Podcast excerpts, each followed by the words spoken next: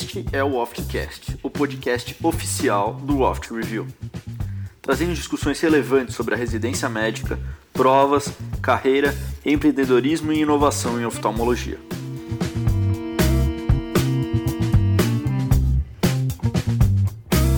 Boa noite, pessoal. Tudo bem com vocês? Professor Daniel aqui, entrando em mais uma Oft Live. Hoje Oft Live especial, tema muito importante. Vamos esperar aí o pessoal começar a entrar. Já já a gente vai começar a discutir aqui um pouco sobre estrabismo, tema importante, tema desafiador e um tema estratégico para os nossos alunos, né? Vou chamar aqui o professor Bernardo para a gente discutir um pouquinho, dar um parecer a respeito dessa matéria. Nós não somos aí da área, mas a gente consegue dar aí alguns pitacos e depois a gente vai chamar a nossa nova professora aí de, de, de estrabismo, Ana Letícia, para a gente discutir melhor alguns temas dessa área com você. Vai apresentar aqui para vocês alguns dados dos últimos cinco anos da prova, para vocês entenderem. É, é uma prova que tem mudado bastante no aspecto, tem, tem puxado muito para a parte de conduta. A gente vai mostrar isso aqui nos dados estatísticos com vocês. Fala, Bernardo. Bem? E aí, tudo bem? Boa noite para todo mundo. Prazer mais uma vez estar aqui discutindo um pouquinho da prova do CBO com vocês. Sei, falando para os meninos aqui que estrabismo é uma, é, uma, é, é uma parte muito importante da prova. É, cai uma quantidade considerável de questões e a gente sabe, né, Bernardo, que os colegas têm uma dificuldade. É uma área é uma área um pouco mais desafiadora, vamos dizer assim, né? Inclusive eu, é um negócio que eu estudei para a prova lá em, lá em 2019, mas aquele conhecimento totalmente superficial, mas agora com, com o Oft Review, com as implementações aí da professora Ana, acho que vai facilitar para todo mundo, porque está muito didático o material. É, não temos que pensar no estrabismo como um bicho de sete cabeças, a gente tem que entrar com o coração aberto, porque se você já começar o módulo falando, achando que você não dá conta, que aquilo não é para você, é, dificulta muito o seu aprendizado. Então, meu conselho para vocês é tirem os bloqueios, vai para a aula com o coração aberto ali, com a mente aberta para aprender que vocês vão conseguir pegar os conceitos. E é aquela coisa também, você não precisa ser um expert de estrabismo para acertar a questão de prova. Então, assim, eu acho que com as dicas da professora, eles vão conseguir compreender bem, decorar pouco e entender bastante, mas se precisar decorar uma coisinha ou outra para matar a questão de prova, também não é nenhum crime, e no estrabismo, às vezes, isso é possível. Né? Às vezes a pessoa não tem facilidade para lembrar o que eu chove, que ah, vira a cabeça para lá, que acontece. Então dá para decorar também. Então eu acho sempre mais fácil entender. Mas tem essa possibilidade. E é aquela coisa, vocês têm que matar a questão de prova e não ser expert no assunto, então vamos tranquilo que dá para pegar assim. Isso aí. Isso aí, falou tudo, Bernardo. Eu acho que é exatamente essa a ideia. Eu acho que a principal mensagem é justamente essa. Vai de coração aberto, tranquilo, é um tema um pouco mais desafiador para alguns alunos, ok, mas não é nada impossível. Eu digo pela, por mim mesmo. Eu, eu na, na minha época que eu fiz a prova, assim, eu não sou da área, sabe? eu tenho, eu, eu, reconheço que eu tenho, acho, um tema um pouco mais é, espinhoso, vamos dizer assim, mas naquela época, com as dificuldades que eu tinha, eu consegui acertar todas as questões da prova. Por quê? No último mês, no último mês de prova, eu separei uma, as duas últimas semanas, eu sempre separava um diazinho ali, um horário do meu dia para estudar estrabismo. Eu sabia que era uma área que eu era um pouquinho mais assim é, deficitário. Tá? Mas eu garanto a vocês que esse ano, é, com as dicas que a professora Letícia vai trazer para vocês, é, isso vai ser bem mais interessante, vai ficar bem, vai facilitar muito mais aí esse caminho para vocês. Eu vou chamar ela, vou convidar ela para é, para nossa live introduzir ela aí para os nossos alunos, né, nossos queridos alunos, e aí a gente vai começar aqui a mostrar um pouco das estatísticas de prova, discutir um pouquinho e analisar com vocês a última prova. Achei uma prova bem interessante, uma prova que cobrou muita parte conduta mesmo. Isso aí me chamou bastante atenção. Vou chamar aqui a professora Ana Letícia para participar da live com a gente. Olá, tudo bom? Oi, tudo bom, né? Oi, gente, tudo bem? Tudo Pessoal, bem. vou introduzir a Ana Letícia para vocês. A professora Ana Letícia, ela, ela é formada na USP, assim como eu e o Bernardo, foi preceptora também uh, dos residentes, assim como eu e o Bernardo também, e, além disso, ela optou pela área de oftalmopediatria. Então, a gente viu nela a pessoa mais do que adequada, mais especial para ensinar, ensinar os nossos alunos e nós também a respeito desse tema. Tá? Tenho certeza, eu participei aí da, da construção de todas as aulas da, professora Letícia, tenho certeza que em cada slide, dado especial, ali uma vontade de querer trazer o conteúdo para vocês. Então, tenho certeza de que a professora Ana Letícia vai aí adicionar bastante conhecimento para vocês e com certeza preparar vocês aí é, muito bem para essa prova de título. Tá? Então, vou ah, deixar a palavra para a dar um oi aí para os alunos e a gente vai seguir aqui com alguns dados da prova de estrabismo. Tá bom, professora? Tá ótimo. Oi, pessoal, tudo bem com vocês? É um grande prazer estar aqui com vocês hoje. Até queria agradecer o convite para o Bernardo e para o Dani. É uma grande honra mesmo poder dividir com vocês um pouquinho dessa área que eu gosto tanto, que é o estrabismo. Queria falar para vocês mergulharem de cabeça mesmo no estrabismo, porque é uma área muito maravilhosa, é uma área de raciocínio. Se vocês conseguirem entender esses conceitos assim que a gente vai passar ao longo das aulas, tenho certeza que vão gabaritar. Então, vamos com tudo. É isso aí. É, queria chamar a atenção dos alunos para material escrito, está muito completo, está uma leitura bem gostosa, bem bacana, bem ilustrado. Então vai ajudar muito também na consolidação do conhecimento de vocês, tá, pessoal? Então, é, só falando um pouquinho do, dos últimos cinco anos, Ana Leite, eu separei aqui é, as questões que caíram nos últimos cinco anos e dividi elas em parte base e parte Tá?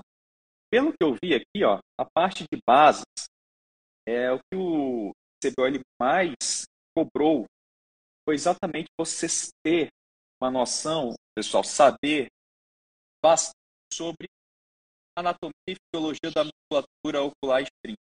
Isso aqui é fundamental. E a gente vai ver isso na prova agora de 2021. Então, na parte de bases, o principal tema é justamente isso seguido por MADO, na parte de avaliação terapêutica. Então, isso aqui é semana 1, né, Ana Lê? É, semana 1, pessoal. Vamos ter propedêutica motora e propedêutica sensorial. Semana 1 tá bem pesada.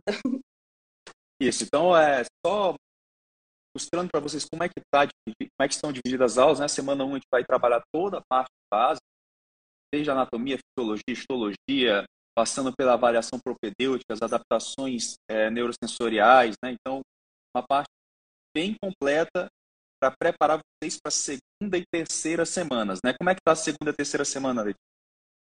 Na segunda semana a gente vai começar a falar de doença propriamente dita. Então, a gente vai falar de ambliopia e de desvios horizontais, tanto as ETs quanto as XTs. Aí na terceira semana, a gente vai falar de desvios verticais, anisotropias, aquelas síndromes especiais do estrabismo, então Duane, síndrome de Brown, e a gente vai falar também sobre cirurgia, porque cirurgia é um dos grandes mistérios do estrabismo? A gente vai ter uma aula só sobre isso, porque isso tem caído bastante na prova. Então, só, só mostrando, Bernardo, é... vou, vou, Bernardo, aquela pergunta que eu sempre faço. Qual é o tema que você acha que mais cai na parte clínica? Tira, tira, passamos aquela parte de base. Qual é o tema que você acha que mais é cobrado em, na parte clínica? Uh, Deixa eu pensar. Acho que eu lembro que caía muito a parte de, de, de, é, de músculos oblíquos, né? Paralisia de, de, quarto nervo, essa parte assim, eu lembro que caía bastante. Não sei se é o que mais cai, é isso ou não? Foi quase, foi quase. quase. Na trave. Cai, é, na trave. Mais cai e que chama, chama atenção, porque não era assim antes de 2017, é que eles estão cobrando muito a parte de conduta. Olha o tanto de questão que vai para a parte de educação de cirurgia. Ah, é ressecção, ah, é retrocesso, ah, é um ducting, ah, uma tenectomia. Tudo nesse grupo aqui, ó. A gente classificou, a gente viu as últimas, os últimos cinco anos de questões, cai tudo aqui nesse grupo.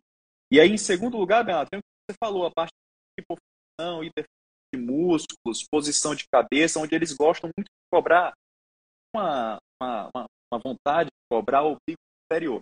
E aí eles gostam muito dessa parte e eles colocam essa, essa, esse, esse tópico de hipo e hiperfunção da musculatura. Então é fundamental o aluno ter todo, toda, todas as funções primárias, secundárias, terciárias de cada um dos músculos extraoculares, né, Lê?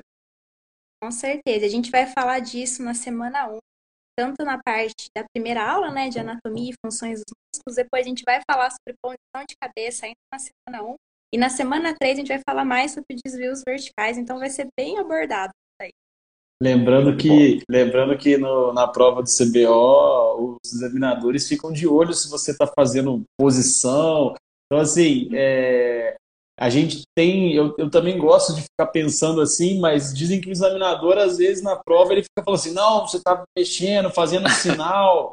Então, assim, é, tomar cuidado. Eu acho que dá para fazer ali rapidinho, né? Mas, não, mas fica atento com isso aí. É, um pouquinho, né? É, sem dúvida. Ajuda essas simulações ali na hora da prova, mas pode ser que vá preparado para o examinador poder chamar sua atenção, mas acho que tudo tranquilo. Não, não, isso não vai dar problema para vocês. Não vai te eliminar, não vai te eliminar. Não, não, não. é isso aí. Então, vamos, Renato, vamos ver aqui a prova 2021. Tá bom, Ana Lê? Tá bom. Então, pessoal, a gente vai começar aqui a prova. Eu vou lendo as questões aqui, a gente vai discutindo. A gente tem feito esse modelo de live. A gente aproveita revisa a prova desse ano e, além disso, a gente dá um passeio pela, por toda a especialidade, discutindo aqui com vocês. E a prova tem sido até assim, né? Tem, tem a, as demais especialidades também né, tem tido esse, essa abordagem das é bem legal. A gente consegue aí é, revisar e também já dar uma noção geral para vocês de como que vai ser aí o módulo de estrabismo. Então, olha só, a primeira questão, ela pergunta o seguinte, assinale a alternativa correta. Então, é uma questão de anatomia, tá? Então, vamos lá. Letra A. Os músculos retos superior e inferior e oblíquo superior e inferior originam-se do ápice da órbita? Posso Pode falar? Comentar, Pode, manda bala. Então tá bom. Eu vou ficar Pessoal. quietinho nessa live, vai ser só comentários pontuais para dar uma divertida. Então, assim, mas, pessoal, mas, Bernardo, essa daí, essa daí, essa Era tranquilo. Deu, é, essa daí a gente deu em órbita também, né? O oblíquo inferior ele chama É. atenção, né, Lê? É, sim. sim. Exatamente. Então, assim, origem de músculo não pode errar, bom, pessoal, porque é simples. Se vocês pararem para pensar, todos os retos têm a mesma origem. Então, todos os retos vão se originar no anel de zinco. Pronto, já resolveu o problema de quatro dos seis. Aí, em relação aos outros dois, o oblíquo inferior é o único que se origina na parte anterior da órbita. Isso é uma informação que vocês precisam gravar. E o oblíquo superior se origina no periósteo do osso esfenoide. Então, os oblíquos são sempre a exceção, são os únicos que não vão se originar no anel de zinco. É isso aí. A, a- com esse conceito, é um conceito tranquilo, você conseguiria responder, porque a- as demais alternativas todas eram meio que, é, meio que assim, estavam erradas, mas tinha uma que saltava aos olhos, que era o seguinte, todos os retos originam-se do anel tendinoso comum. Isso aí a gente, se assentaria essa discussão. questão, Questão Questão bônus extra- essa. Essa é questão, questão bônus. bônus, essa daqui a gente ainda não entrou em estrabismo ainda, né? É, Porque é. essa daqui eu já até expliquei em órbita. Então, quem É. viu a aula de órbita acertava essa. Então tá. Sim, Aqui é prêmio sim. de Pessoal. consolação. É isso aí. Pessoal, É só pro cara não Se se tiver- sentir humilhado que não acertou nenhuma questão de estrabismo, aí eles botam É essa para você acertar. pessoal, quem, quem tiver dúvida ou quiser fazer algum comentário, pode mandar pra gente. A gente está aqui de olho, a gente vai é, é, é, trazendo as dúvidas aí para a professora Ana Letícia. né? Então, primeira questão, tranquilo, né? Olha, Ô, Dani, só mais segunda. uma coisa em relação à primeira questão que é importante, que é a questão do gânglio ciliar, né? O gânglio ciliar, ele fica dentro do cone, tem que lembrar, ele fica muito próximo ao reto lateral, às vezes isso cai em prova também. Isso aí, é verdade. É isso mesmo. Por isso que quando a gente faz um bloqueio retrobulbar, você vai bloquear ali pela região temporal, tentando ali acertar, tentando ali inibir, é, é, é, paralisar esse gânglio que tem fibras sensitivas passando por ele também. Então, legal. Vamos para a próxima questão aqui. Essa próxima já entra um pouco de estrabismo. Olha só.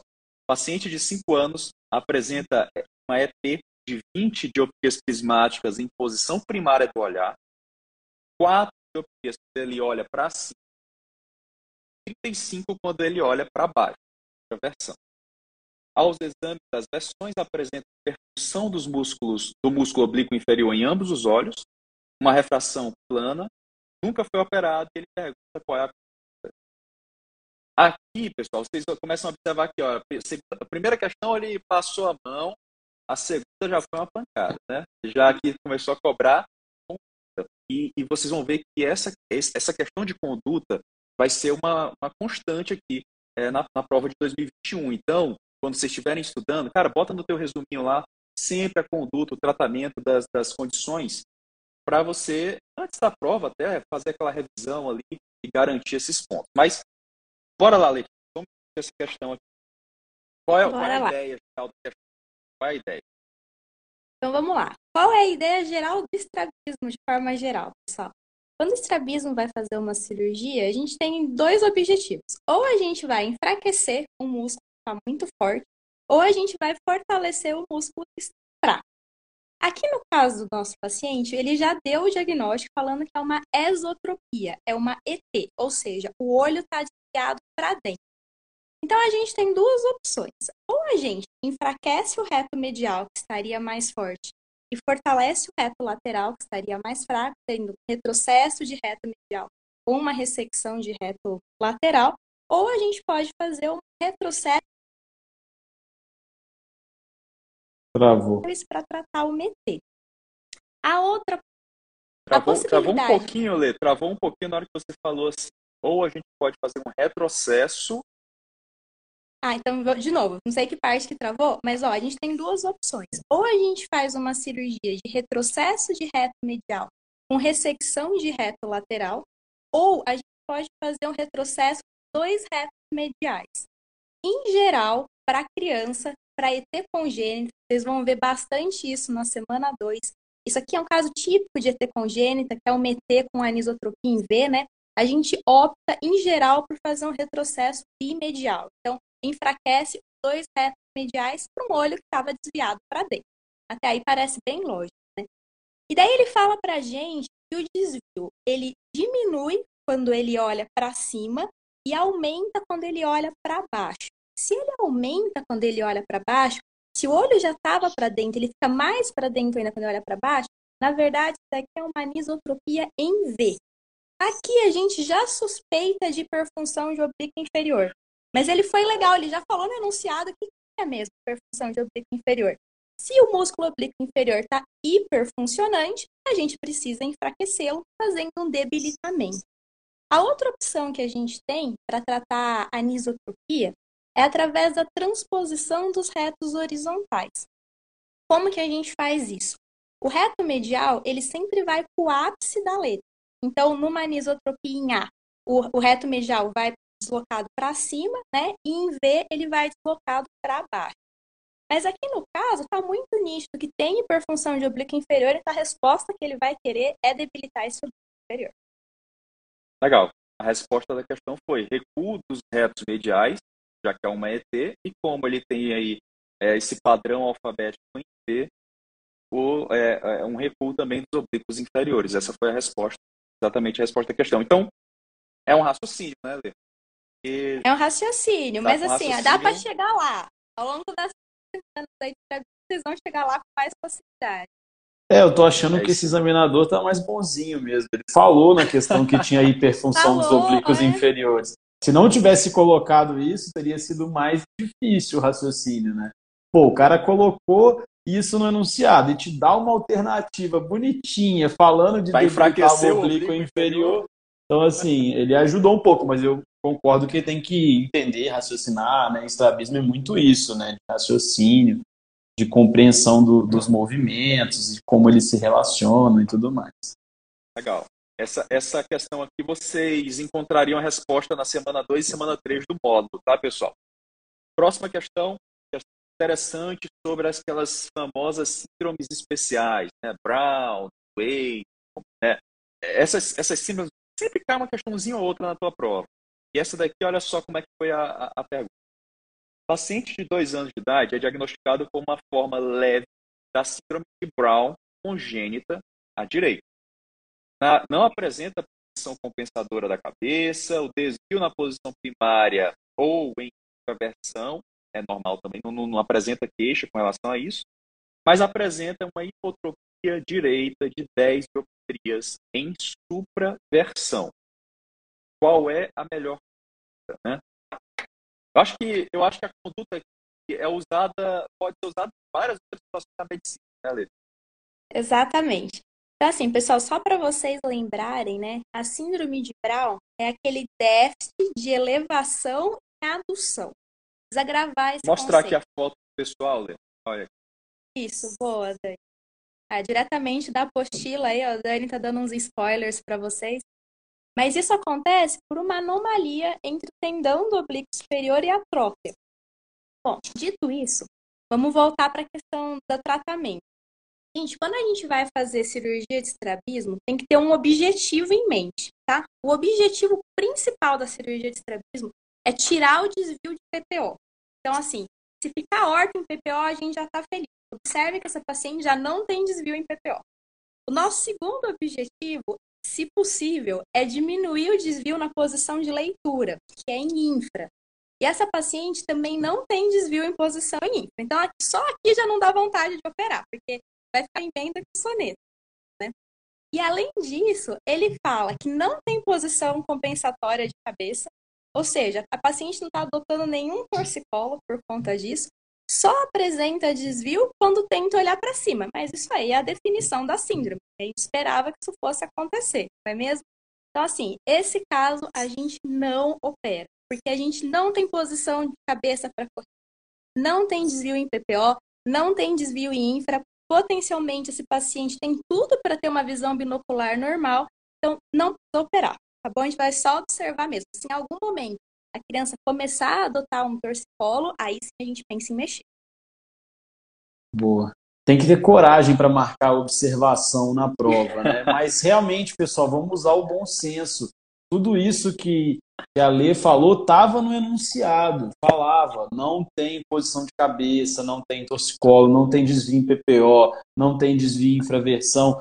Então, assim, não teria sentido algum operar esse paciente quase que assintomático só porque ele, na hora que eleva, faz uma hipotropia. Né? Ele, ele é. deve ter diplopia, talvez em situação muito eventual, quando olha para cima, que não é uma coisa que a gente usa muito no dia a dia mesmo. Né? Então, realmente, tem que ter malandragem na prova. Mas, tem que ter mas malandragem. É, mas, mas vocês realmente têm sempre tem que que pensar isso. Se o paciente tem estrabismo, uma posição muito esdrúxula, então, no caso, quando ele olha para a esquerda e para cima, a gente vai cirurgia, né? O nosso objetivo é tirar o desvio olhando reto e olhando para baixo. Todo o resto já não importa tanto. É, Bernardo, eu ainda vou fazer essa estatística, mas eu tenho a impressão de que é, quando você tem uma alternativa assim, ó, só observa, não faz nada, eu tenho a impressão de que existe uma maior taxa de acerto que marca essa. Eu acho que o examinador pensa isso, rapaz, esse cara tem muita coragem. Concordo, concordo. Eu acho que, eu acho que faz sentido. Quando a conduta é não fazer nada, normalmente está certo. Porque o aluno vai ver lá, igual aqui, ó, injeção de corticoide na tróclea. Quando o cara, não, quando o cara é aluno abandonado, não estudou, ele fala, pô, isso aqui tá com cara de que faz sentido, a conduta ali meio não, não muito invasiva, tal, não sei o que. Eu não vou marcar Exatamente. observação. Aí ele vê lá tenectomia do não sei o que, ele nem sabe o que é tenectomia. Fala, ah, deve estar certo. Enquanto a observação tá na cara dele ali, né? Eu ainda vou fazer essa estatística aí. Mas vamos lá, vamos partir para frente. Olha só. Essa questão aqui é uma questão muito boa também, né? Deixa eu ver aqui. É essa aqui, ó. Com relação ao tratamento cirúrgico da, do DVD. Né? DVD, pessoal, se chama divergência vertical dissociada. Qual das técnicas abaixo é a melhor opção? Ou seja, novamente, conduta. Né? Conduta. E um pouco específico, né, Lê? É, realmente isso daí já é um pouco mais específico. Então, assim, lembrando para vocês os conceitos, né? DVD está muito associado a uma visão binocular ruim. Então, por isso que ela aparece bastante na síndrome da ET congênita. O que, que é a DVD? Quando a gente oclui um olho, o olho que está debaixo do oclusor, ele eleva, abduz e estorce. Quando eu passo o oclusor para outro olho, esse outro olho também vai elevar, abduzir e estorcer. A DVD, ela é bilateral, mas frequentemente assimétrica. Bom, isso é um outro conceito que às vezes cai na prova. Se eu estou falando para vocês, ó, vamos pensar, que a DVD acontece com o olho subindo debaixo do oculosor, a nossa cirurgia precisa ser uma cirurgia que debilita os elevadores, certo? A gente tem dois elevadores no nosso tórax, o reto superior e o oblíquo inferior. Então, quais são as opções cirúrgicas que a gente tem? Ou a gente faz um retrocesso amplo dos retos superiores, faz bilateral, ou a gente faz uma cirurgia de oblíquo inferior. A cirurgia que a gente faz para isso é a anteriorização. Quando a gente anterioriza o oblíquo inferior, ele na verdade funciona como um anti-elevador. Ele impede os olhos. Como é que a gente escolhe entre uma técnica e outra? É muito fácil. Se tem hiperfunção de oblíquo inferior, a gente mexe no oblíquo inferior. Se não tem hiperfunção, aí a gente mexe no reto superior. Simples assim. Show de bola. Questão um pouco mais específica, mas com certeza chegar sabendo na prova. Vai semana 3, semana 3. Semana 3, né? Então, semana 3 e apostila, né? Semana 3 e, apostila. apostila. Já está na apostila. Quiser dar uma olhada. O, o CBO, ele tem também é, algumas questões, ele gosta de botar algumas questões assim, que, que são um pouco diferentes, né? E aqui na Trabismo caiu uma questão agora, que é a próxima, e vão, vão fazer vocês lembrarem de uma matemática lá da quinta série. Né? Então, eu vou ler aqui, olha só. O paciente com estrabismo tem um desvio anulado utilizando-se um prisma de base temporal com quatro dioptrias e um prisma de base inferior, três dioptrias sobre seus óculos. Para a precisão de um único prisma oblíquo, qual é a dioptria prismática resultante? Pessoal, antes da gente calcular isso, só queria chamar a atenção para uma coisa. Que eu vivo pegando no pé dos residentes do ambulatório, falando que não pode colocar dois prismas na frente do olho. E realmente não pode, se for na mesma direção e sentido. No caso aqui, como ele está anulando um desvio horizontal e um desvio vertical, aí não tem problema. Bom, aí a gente pode sim fazer isso. Lembrando que prisma serve para corrigir desvio vertical e horizontal. Desvio torsional não é corrigido com prisma. Então não se confundam, não pensem que esse prisma oblíquo que a gente vai calcular aqui vai corrigir desvio torsional, porque não vai, tá? Torção a gente só corrige com cirurgia. Mas enfim, voltando ao caso aqui dos prismas, a gente tem que encarar isso como se fosse um vetor mesmo. Se a gente colocar um perpendicular ao outro, vocês vão lembrar dos catetos, vão lembrar da hipotenusa. Então a gente consegue calcular o prisma resultante através foto, do teorema de Pitágoras. É, eu, eu treinei para falar isso na aula para ele. Que é o quadrado da hipotenusa corresponde ao quadrado da soma dos catetos. A soma dos. Não, a soma, soma do quadrado dos quatetos. Boa. Cara, quem diria é que. Quem diria que ia ter que lembrar a fórmula de Bhaskara para a prova do CBO, né? Brincadeira. É fórmula difícil, de Pitágoras, né? Bernardo. É, ah, é Pitágoras? Ah, teorema de Pitágoras. Teorema de Pitágoras. Teorema de Pitágoras. Viajei, confundi. é x ao quadrado, não sei. É. É. A gente vai ficar mais um ano sem usar a fórmula de Bhaskara. É. Tranquilo. Agora o teorema de Pitágoras, saber. Tá aí. Caiu, era só fazer a continha do teorema de Pitágoras, vocês iam achar a resposta sim. Tá? Essa seria a resposta, mas eu acho que fica aí dessa questão é lembrar desses conceitos. Você não pode somar prismas do mesmo sentido e direção. No ambulatório é muito comum. A criança está muito grande, é o residente, ele faz o quê? Pega um prisma, pega outro, bota dois um em cima do outro e acha que isso vai dar uma soma de prismas. Não funciona assim, né, Lê? De então, jeito nenhum. Agora, em direções diferentes, um prisma na horizontal e outro na vertical, aí fica legal. Aí isso pode. é bom para a prática, isso é importante. Legal. Mais uma questão, então, aqui, está quase, quase já chegando no fim aqui, eu acho. Vamos lá, olha só. Com relação à convergência, é correto afirmar. Então, questão sobre insuficiência de convergência. Né? Letra A. Distância intercapilar, tanto acima quanto abaixo da média, é um fator anatômico relacionado ao seu aparecimento? Não. Na verdade, a insuficiência de convergência ela está mais associada à distância interpupilar grande. Porque, afinal de contas, se os olhos estão muito separados, vão ter mais trabalho para fazer convergência, né? Se a distância interpupilar é pequena, a convergência está facilitada, está meio que feita já, né? É verdade. Próximo. Sintomas em geral para atividade longe ou perto. Pessoal, só pensar, ó, quando é que a gente vai usar a convergência?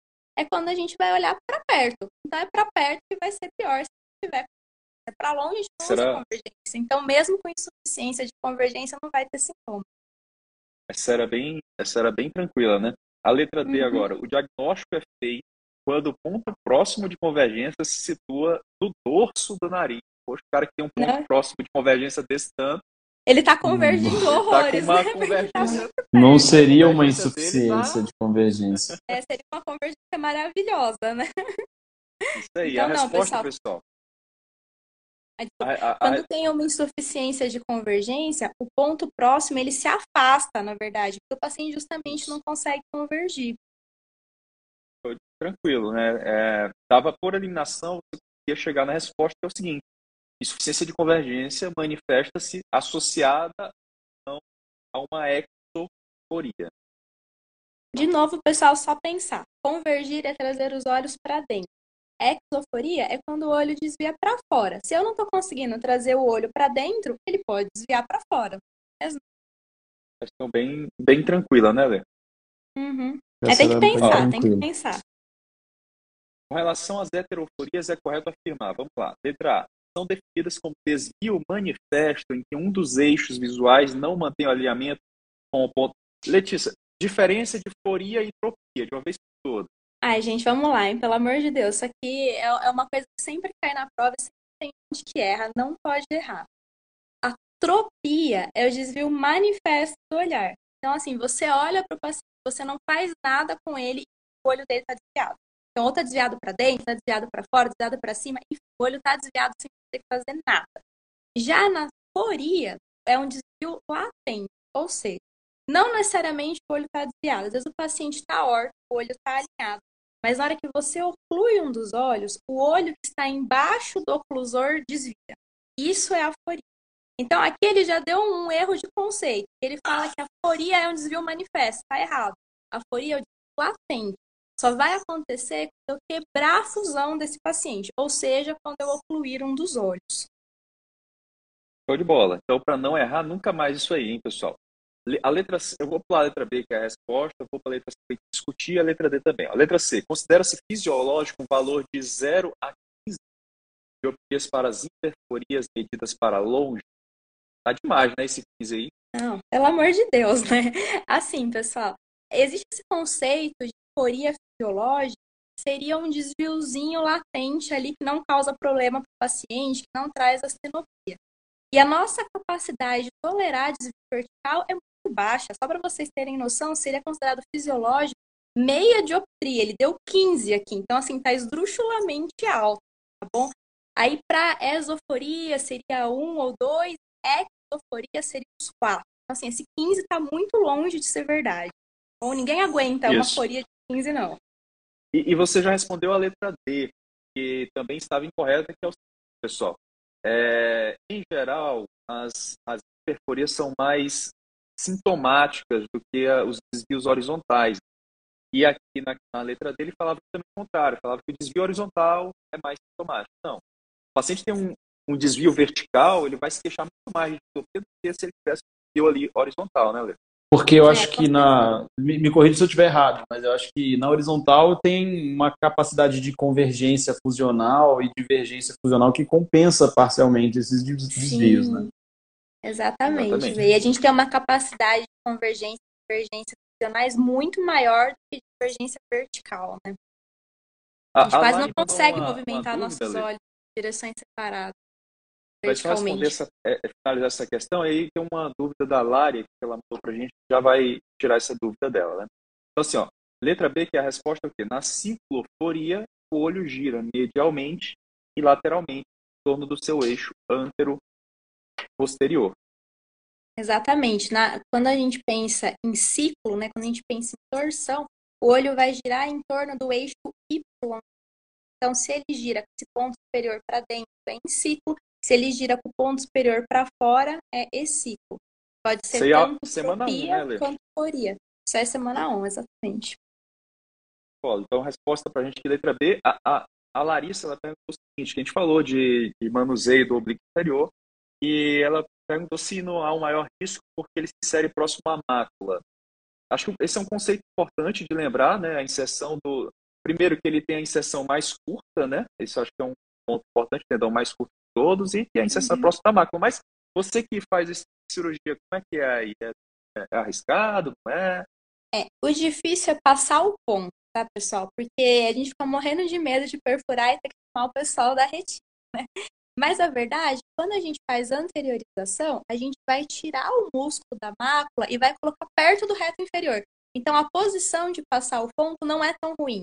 O difícil é quando a gente tem que retroceder sem anteriorizar. Então, por exemplo, vocês vão ver na semana 3 a cirurgia de Fink. Na cirurgia de Fink, a gente não coloca perto do reto inferior, a gente coloca ainda seguindo o trajeto do oblíquo. Aí é mais difícil, porque fica bem lá atrás do olho e a gente tem um pouco de medo de perfurar a mácula assim.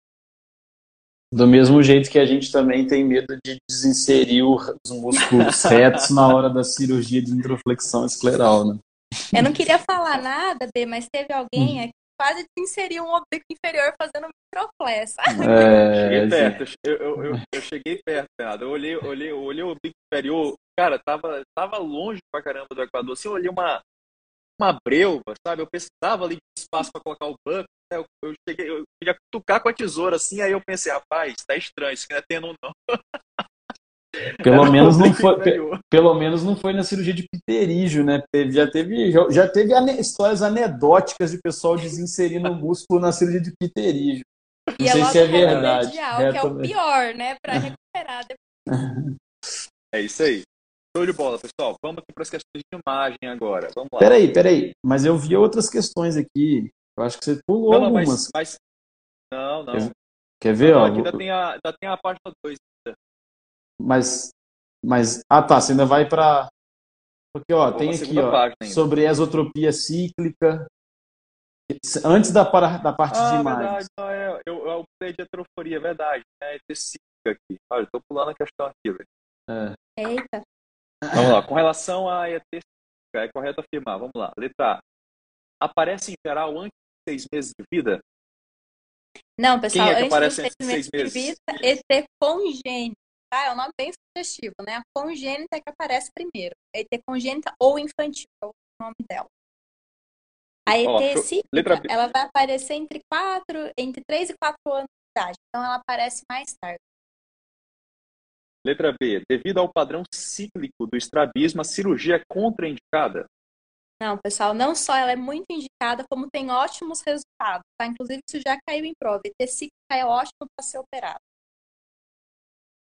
Letra D. Períodos de ET manifesta que duram mais de 12 horas consecutivas excluem o diagnóstico? Qual é a característica, Lê? Não, na verdade, isso é uma coisa importante de aprender. A ET cíclica tem esses ciclos de desvio que duram dois, três dias. Então, o paciente fica com desvio durante dois, três dias, depois ele fica órfão durante dois, três dias, aí ele volta a desviar durante dois, três dias. É diferente da XT intermitente. Tem gente que confunde, acha que ET cíclica, XT intermitente é o mesmo mecanismo. Não é. A, a XT intermitente, ela não tem esses ciclos. Na XT intermitente, o olho está alinhado, ele dá uma desalinhadinha para fora e o paciente, ou piscando, ou às vezes até sem piscar, ele consegue alinhar de novo. Então, esse tempo de realinhamento é menor. Ele não fica dias desalinhados para depois voltar a alinhar. Show de bola. A resposta letra C é um tipo de estrabismo pouco frequente em que períodos de exotropia manifesta alternam-se com períodos de alinhamento ocular. Exatamente isso aí que você falou, né? Uhum. Então, aí, tranquilo, né? Tranquilo. Tem uma outra questão aqui que eu, eu vou ler para vocês que, que, fala um pouco de acomodação, mas também fala de esotropia. Ó. Qual a alternativa correta em relação aos transtornos da acomodação?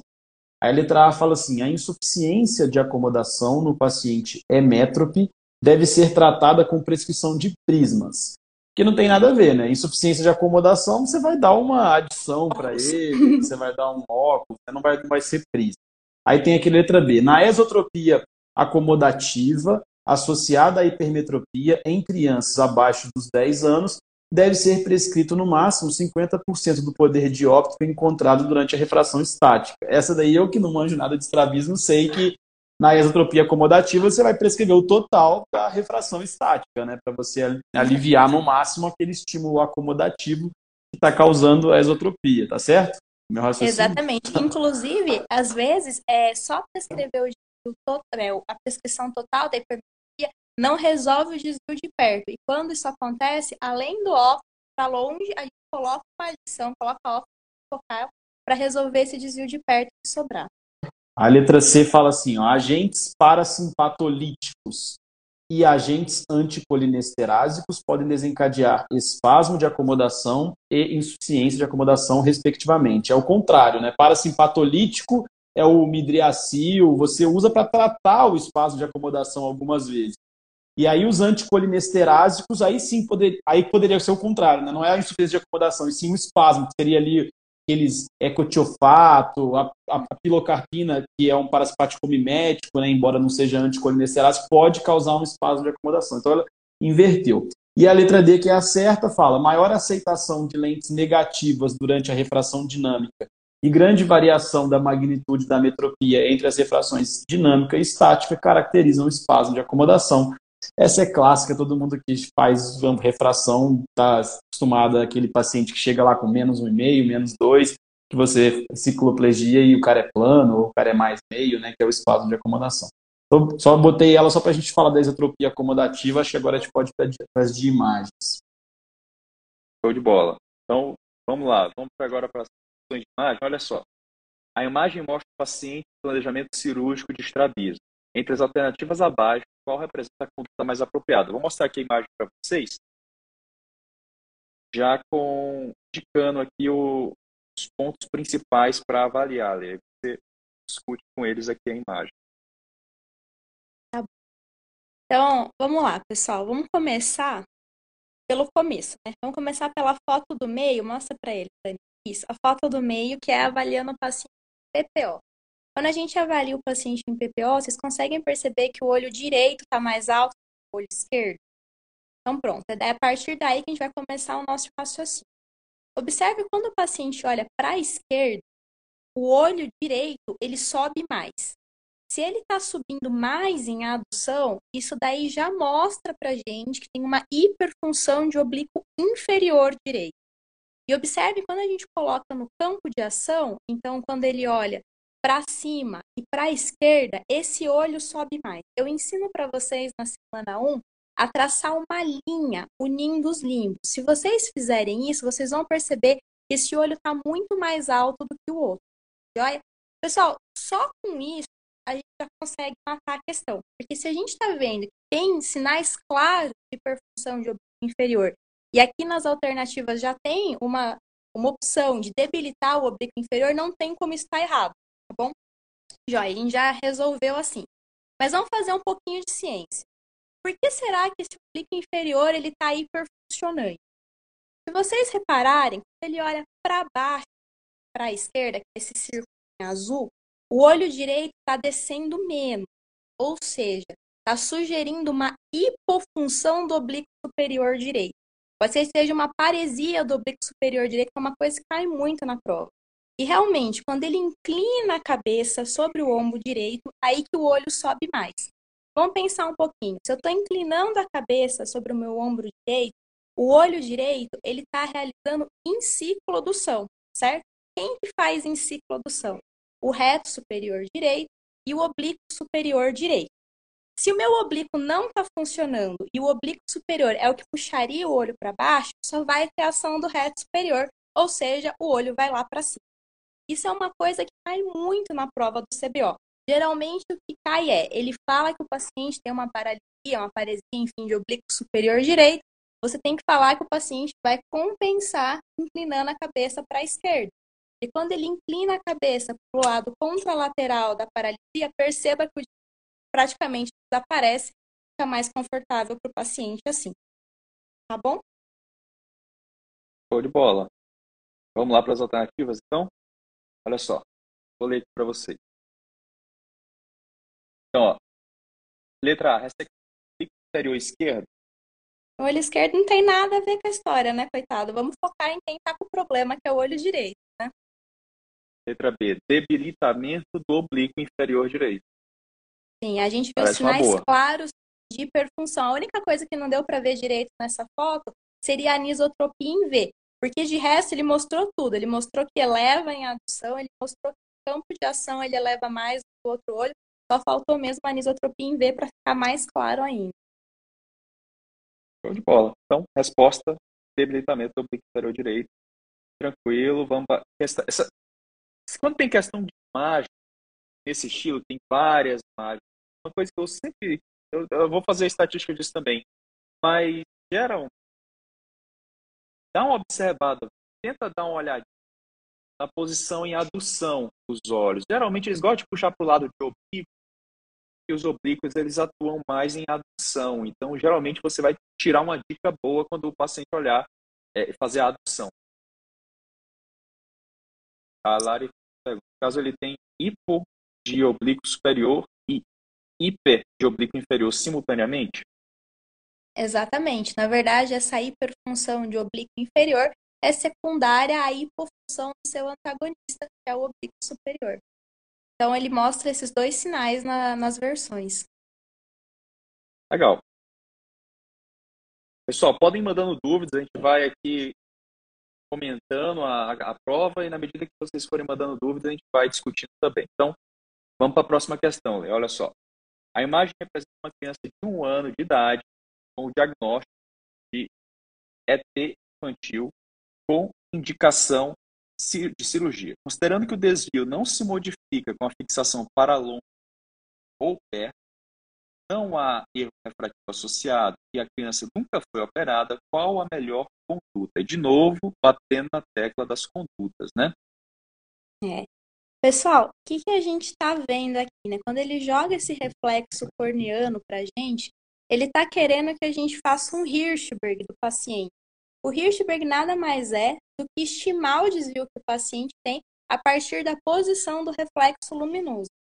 Se vocês observarem no olho direito, o reflexo está bem centradinho, no olho esquerdo ele está caindo na borda da pupila. Precisa gravar isso, pessoal. Isso sempre cai na prova do CBO, saber o que, que o Hirschberg significa. Quando ele cai aí na borda da pupila, isso significa um desvio de uns 30 dioptrias prismáticas. Se ele cai bem no meio do estroma da íris, aí seria 60. Se cai no limbo, 90.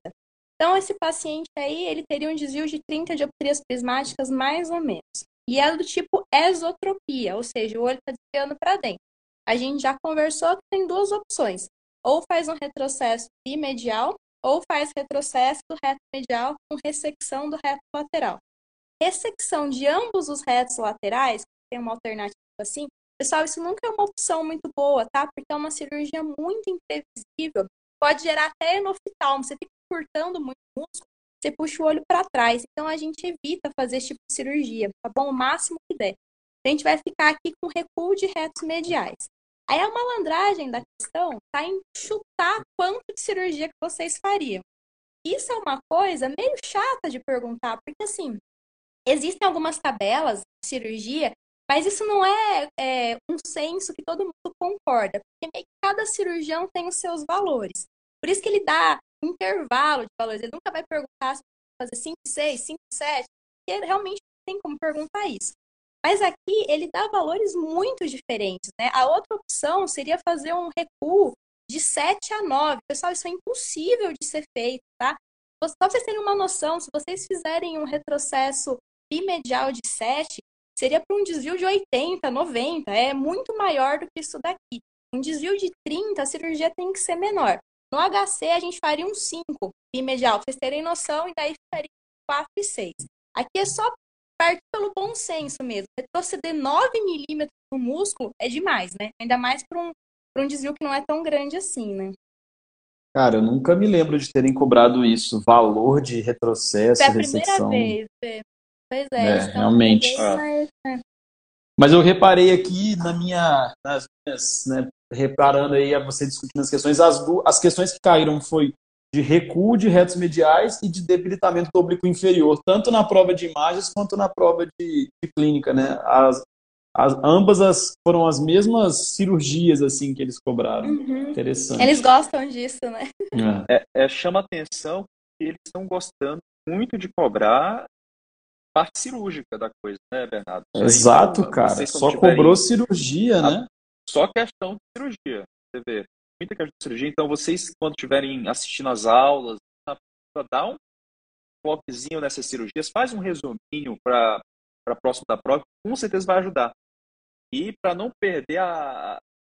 Aqui, ó, a próxima questão, novo, cirurgia, mais uma. Com relação à técnica apresentada, assinale a alternativa correta. Então, que técnica é essa, Lê? É um pregueamento, pessoal. O que eu quero que vocês observem é, nessa cirurgia? Primeiro que a gente está encurtando o músculo. Portanto, se a gente está encurtando, a gente está fortalecendo o músculo, certo? Esse é o primeiro conceito. A segunda questão, que é o motivo da gente fazer essa cirurgia, é que se vocês observarem, o músculo ele tem dois ramozinhos arteriais aí, né? Se não for o reto lateral, o reto lateral tem um só. Mas todos os outros têm esses dois ramos. Toda vez que a gente desinsere o músculo, corta o músculo na inserção, a gente corta esses vasos juntos. Então tem um risco de dar isquemia de segmento anterior. Nessa cirurgia, a grande vantagem dela é como não existe corte, não existe corte de artéria também. Então diminui bastante o risco de isquemia de segmento anterior pós-operatório. Essa é a grande vantagem da técnica, tá joia? E aí, quais são as alternativas, Dani? Então vamos lá. Letra A. É empregado em geral recebe a injeção de toxina botulínica. Não, não faz sentido Nada nenhum, ver, né? né? Porque a toxina botulínica é para enfraquecer o músculo. E essa técnica é para fortalecer. Então, obviamente, as coisas não podem acontecer juntas. Olha a letra B. Requer sutura ajustável. Não, pessoal, isso aqui Quem é não é, é uma sutura ajustável? ajustável. Ajustável é outro jeito que eu vou mostrar para vocês na semana 3. Geralmente, quando a gente faz retrocesso, a gente pode ajustar a posição desse retrocesso no intraoperatório. Aqui a sutura é direto na esclera, tá? Não tem ajuste. Letra C. É considerado uma alternativa ao recuo muscular? Não, é uma alternativa à ressecção, né? Porque a ideia aqui é fortalecer o músculo, fortalecer. não enfraquecer. A nossa alternativa ao recuo seria justamente a injeção de toxina botulínica. É, e a resposta correta é não requer a desinserção do músculo, que é uma das principais características da técnica, né? Pois é, é a grande vantagem, é não lesar a vascularização. E a outra vantagem seria uma cirurgia reversível, né? Mas é um pouco mais difícil de reverter, então a gente nem trabalha muito com essa possibilidade. Essas duas Legal. últimas questões foram mais difíceis, né? Essa da que tinha que falar quanto de, de retrocesso e essa de dessas técnicas mais alternativa aí. Enfim, mas realmente interessante, né? Cirurgia, tá cobrando muito.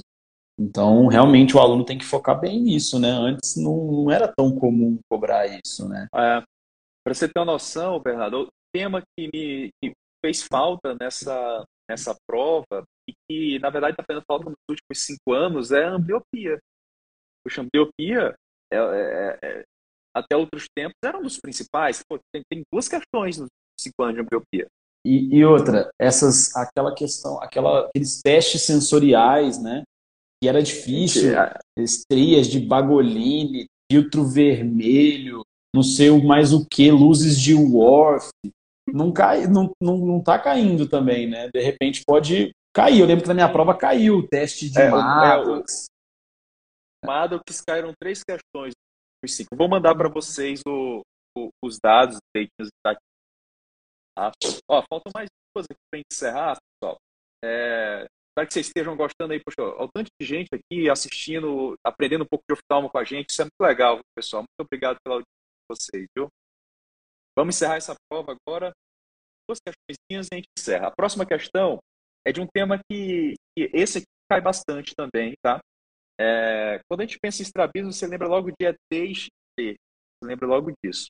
Aí eu pergunto para os últimos cinco anos, o que mais caiu entre esses dois foi XT, só que um tipozinho específico, a XT intermitente, que é a questão, a, a, a próxima questão. Né? Aqui, ó. Fala um pouquinho desse quadro para gente, Lê. Falo, com prazer. Pessoal, XT intermitente quadro muito comum no dia a dia de consultório também, tá? É extremamente prevalente. E como é que funciona a XT intermitente? Então, é aquilo que eu falei quando estava falando da ETC.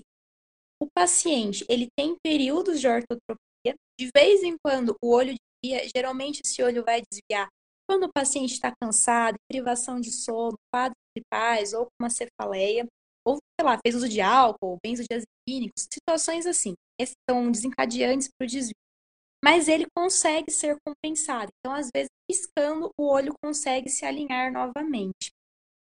Justamente por ele ter esses períodos de alinhamento, aqueles grandes fantasmas que a gente morre de medo, né? Então, assim, perda de visão binocular, essas coisas não costumam acontecer na XT intermitente, porque os olhos ficam alinhados. Por mais que não seja 100% do tempo, em boa parte do tempo isso acontece.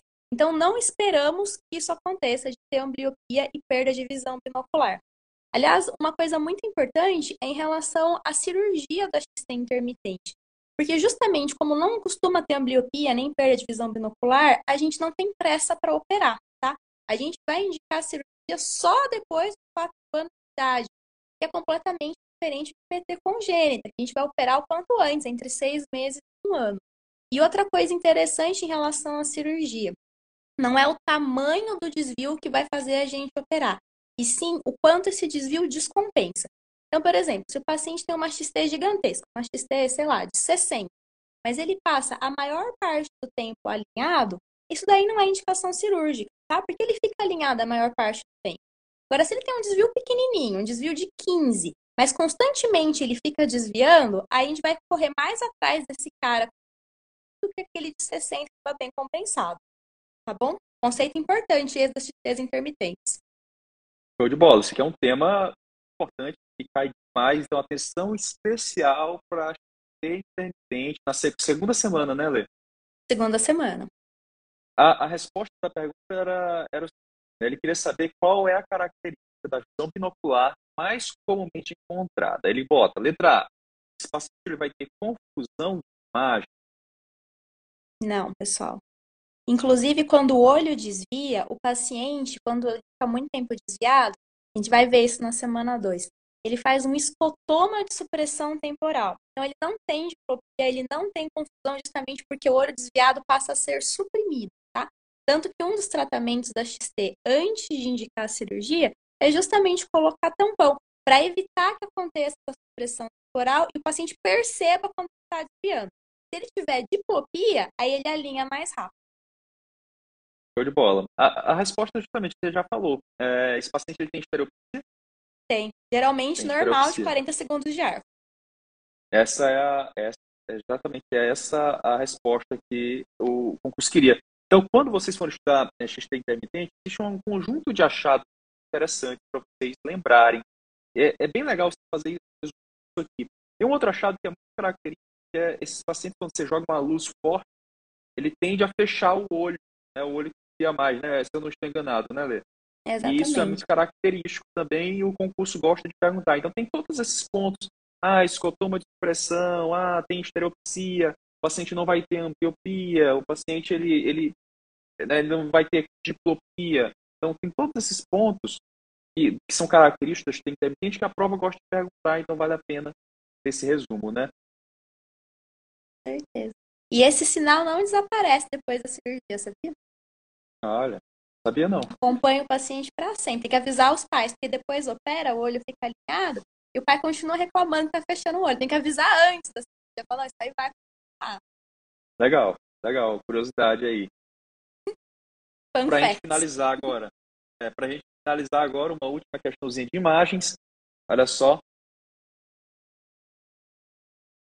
A imagem do exame é compatível com você pode falar dessa imagem aqui, Lê? Então vamos lá, pessoal. Vamos pegar as duas de baixo. Se vocês observarem nas duas imagens inferiores, os dois olhos não estão elevando muito bem em adução. Quem faz elevação em adução é o oblíquo inferior, certo? Então, esses dois olhos não estão elevando bem, a gente já pode pensar em hipofunção bilateral de oblíquo inferior. Mas olhando nas imagens de cima, é que isso não vai aparecer aqui nas alternativas, mas nas imagens de cima a gente vê que, na verdade, os dois olhos estão abaixando mais é, em adução. Então, ele também está mostrando para a gente uma hiperfunção do oblíquo superior. Que é aquilo que a gente conversou na outra questão, né? Quando o antagonista está hipofuncionante, o outro músculo ele funciona mais, né? Ele não tem esse antagonismo contra ele. Então aqui a, a resposta que nos resta é hipofunção de oblíquos inferiores. Uma das alternativas fala variação alfabética em V. Não, pessoal, a variação alfabética em V acontece quando tem hiperfunção de oblíquo inferior. Se tem hipofunção, a variação é o contrário, né? É em A. Tá bom? Legal. A, a, a, pergunta, a resposta à pergunta era exatamente essa. Né? Então, a letra C era a resposta. Nossa, eles gostaram do oblíquo inferior nessa prova, né? É, eu acho que gostam muito do oblíquo. Né? Dá uma olhada para a paresia de oblíquo superior, isso eles gostam demais. Dessa vez, como só, como só caiu, como só caiu inferior nessa, quem sabe superior vai ser tema quente para a próxima, né? Verdade. Isso. É, é, é, é, muito, essa parte é muito importante e sempre que aparece esses é, é para avaliar, olhar, dá uma olhadinha na adução para ver se tem oblíquo envolvido, porque você já já vai direcionado, né? Então, só para a gente finalizar, o que vocês acharam dessa prova de 2021, pessoal? E, e os alunos também mandem aí, o que vocês acharam aí da, da live da prova de 2021? Ó, vou, dar finalizar minha, vou dar minha opinião. Eu achei que algumas questões dessa parte cirúrgica foram mais difíceis. Por outro lado, tiveram algumas questões até bem fáceis. Então, acho assim, não teve muita questão média, não. Teve questão fácil e questão bem difícil. Por exemplo, essa da XT intermitente, eu julgo que era bem tranquila. Assim, a gente estuda, uma das coisas mais importantes é que XT intermitente não causa ambliopia, não causa diplopia, enfim essas coisas. Então, era, era tranquilo. Da mesma forma, a questão de anatomia era bem tranquila e tudo mais. Então, achei que foi uma prova mais difícil, mas é o padrão. O estrabismo é uma prova mais difícil. O fato de não ter cobrado aquelas coisas sensoriais, eu acho bem complicado, foi uma coisa boa também. Mas eles focaram muito em cirurgia, que é bem específico e não é uma coisa que a gente tem tanta não é do dia a dia, né? É diferente de cobrar muito cirurgia de catarata, até de track, que é coisa que todo mundo tem contato, né? Então ah, achei uma é. prova mais difícil, embora uma ou outra questão fosse um pouco mais fácil até do que o padrão. De um modo geral, achei a prova difícil. É, é eu, eu vou, dar, vou dar minha assim. opinião, aí depois tá. você vai dar especializada, André. Tá ah, super especializada. é, tipo, vou dar minha, minha opinião aqui da prova. Eu concordo com o Bernardo, eu senti falta de mais questões de bases, né? Só teve uma questão lá no comecinho a respeito de origem dos músculos, que foi a questão que a gente falou de questão bônus, então era uma questão tranquila, tá? É, foge um pouco, como o Bernardo falou, né? Geralmente as questões de estrabismo são um pouquinho mais difíceis, essa daí foi de boa, mas eu senti falta de um pouquinho mais de questões dessa parte de base aí. Eu acho que dá para ter mais uma questão ou outra de base. Senti falta de ambliopia, que eu acho que é um tema, poxa, importantíssimo na nossa prática, né? E tem algumas, alguns achados que são muito clássicos, podem cair na prova, então achei que faltou um pouco de ambliopia. E dos testes, Bernardo, também senti falta dos testes, porque os testes de estrabismo é, é um negócio que chama muita atenção, né? Aquele, aquele chamado, as estereopsias, tá? ritmos, tudo aquilo ali, e, e, inclusive é um dos grandes medos dos alunos. Os alunos passam horas estudando aquilo ali para na hora da prova cair muita cirurgia. Achei interessante que eles cobraram aí bastante cirurgia, muita conduta cirúrgica, e não é tanto do nosso dia a dia. Mas eu tenho certeza que na aula da professora Ana Letícia, nas apostilas, isso aí vai estar destrinchado para vocês, né, professora? É, e o que eu ia falar é que, assim, quando vocês me chamaram, né, para dar as aulas e tudo, para eu ter certeza que estava abordando todo o conteúdo, eu peguei as questões que caíram de estrabismo, assim, dos últimos, sei lá, 15 anos, né? E o que eu observei é que, de uns tempos para cá, as questões estão ficando um pouco mais complexas, estão exigindo um pouco mais de raciocínio. Então, assim, eles dão um exame, por exemplo, eles mostram um Hirschberg, pedem o resultado, eles mostram o quadro e pedem a cirurgia. Então, assim, não está tão direta a resposta. Vai ter que dar uma raciocinada. Eu diria que em todas as áreas, viu, na minha visão. Ah, tipo assim, mudou muito. Não é, não é que a prova está ficando ultra difícil está é, tá mudando o perfil. Retina, por exemplo, eles cobram agora muito exame de imagens, tem que saber identificar, ah, isso é um OCTA com tal achado, isso é um OCT, isso é uma anjo, uma endocianina, achados de exame de imagem. não está cobrando mais aquelas puras decoreba que era antes. Então varia, né? Tem gente que prefere as decorebas, tem gente que prefere esses, essas, essas questões que são mais sofisticadas. Não quer dizer que é mais difícil. Se a pessoa tem contato com os exames, para ela pode ser até mais fácil. Mas eu acho que a prova tem ficado melhor, mais interessante e Concordo. cobrando coisas mais importantes, na minha visão, em todas as áreas. Eu acho que tem essa, esse perfil. Retina, que é uma área de interesse minha, eu tenho observado isso claramente. Assim. A prova está mais sofisticada, mais interessante. Eu acho que é uma tendência e é bom. Acho que é bom que seja é bom, assim. É bom, é bom. Eu acho que antigamente era tudo muito direto. Ah, qual, é, custo tal faz tal coisa. É isso ou não é? Ah, retina jogava uma raropatia lá, é isso ou não é? Agora não, Exatamente. tem todo um raciocínio, eles fazem toda uma. Se você pegar as provas anteriores, lá. mais antigas, os enunciados eram uma linha. Agora os enunciados Exato. são casos clínicos, muitas vezes. A gente viu na própria, nessa própria prova, quase todos os enunciados tinham um caso clínico associado à questão. Isso é bom, porque a gente lida com o paciente, né? Então nada mais justo do que cobrar dessa forma. É isso aí. Então, eu acho que chegamos ao fim, né, Bernardo?